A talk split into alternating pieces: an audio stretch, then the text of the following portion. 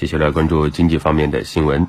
来关注一下股市。昨天，中国中小企业股份转让系统新三板精选层正式设立，并且开始交易，三十二家公司首批进层开始挂牌交易。那么，新三板精选层上市对资本市场会有什么影响？投资者该如何选择？来听湖北台记者秦伟、杜雅婷的报道。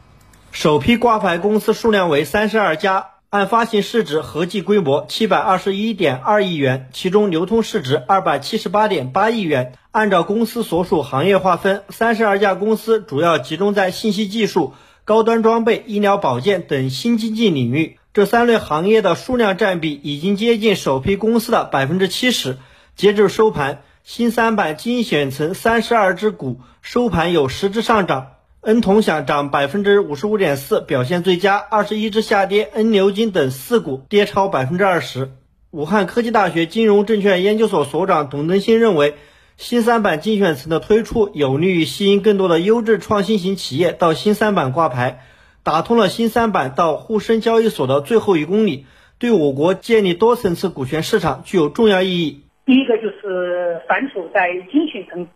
啊挂牌的企业可以公开发行。那么第二个的话呢，就是挂牌满一年，有资格向科创板或者是创业板的话呢，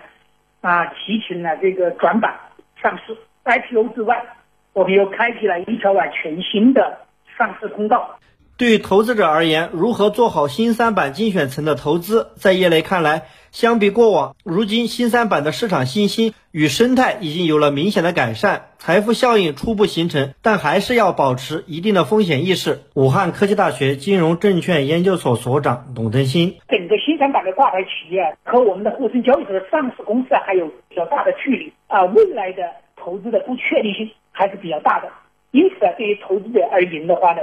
参与新三板的投资啊，要要谨慎，要有足够的风险意识啊和风险承受的能力。尽管我们设立了这个投资准入门槛，但是我们还是建议啊，一般的散户，如果说要想投资新三板的话呢，尽可能呢通过新三板基金和类似的新三板概念的产品来间接的参与新三板投资。就在精选层迎来开板的重要时刻，政策层面再度给予新三板新的政策红利。新三板公募基金将迎来两项重大变化。此前规定的新三板基金在产品封闭期投向新三板精选层企业的比例不超过百分之二十，开放期投资比例不高于百分之十五。这一比例限制将取消。变化二，基金公司可根据自身风险管理能力，针对精选层股票的风险收益特征，设立新三板公募产品，合理设置产品的风险评级。这意味着，目前新三板公募基金风险级别将调降。董登新建议，公募基金投资新三板，还是要做长期的投资准备，要相对的控制风险。散户投资啊，这个新三板基金来讲，我觉得只要。新三板基金呢，能够啊有效的控制风险的话，那么散户购买这个新三板基金，相对来讲啊，风险是低于直接的进入新三板炒股的。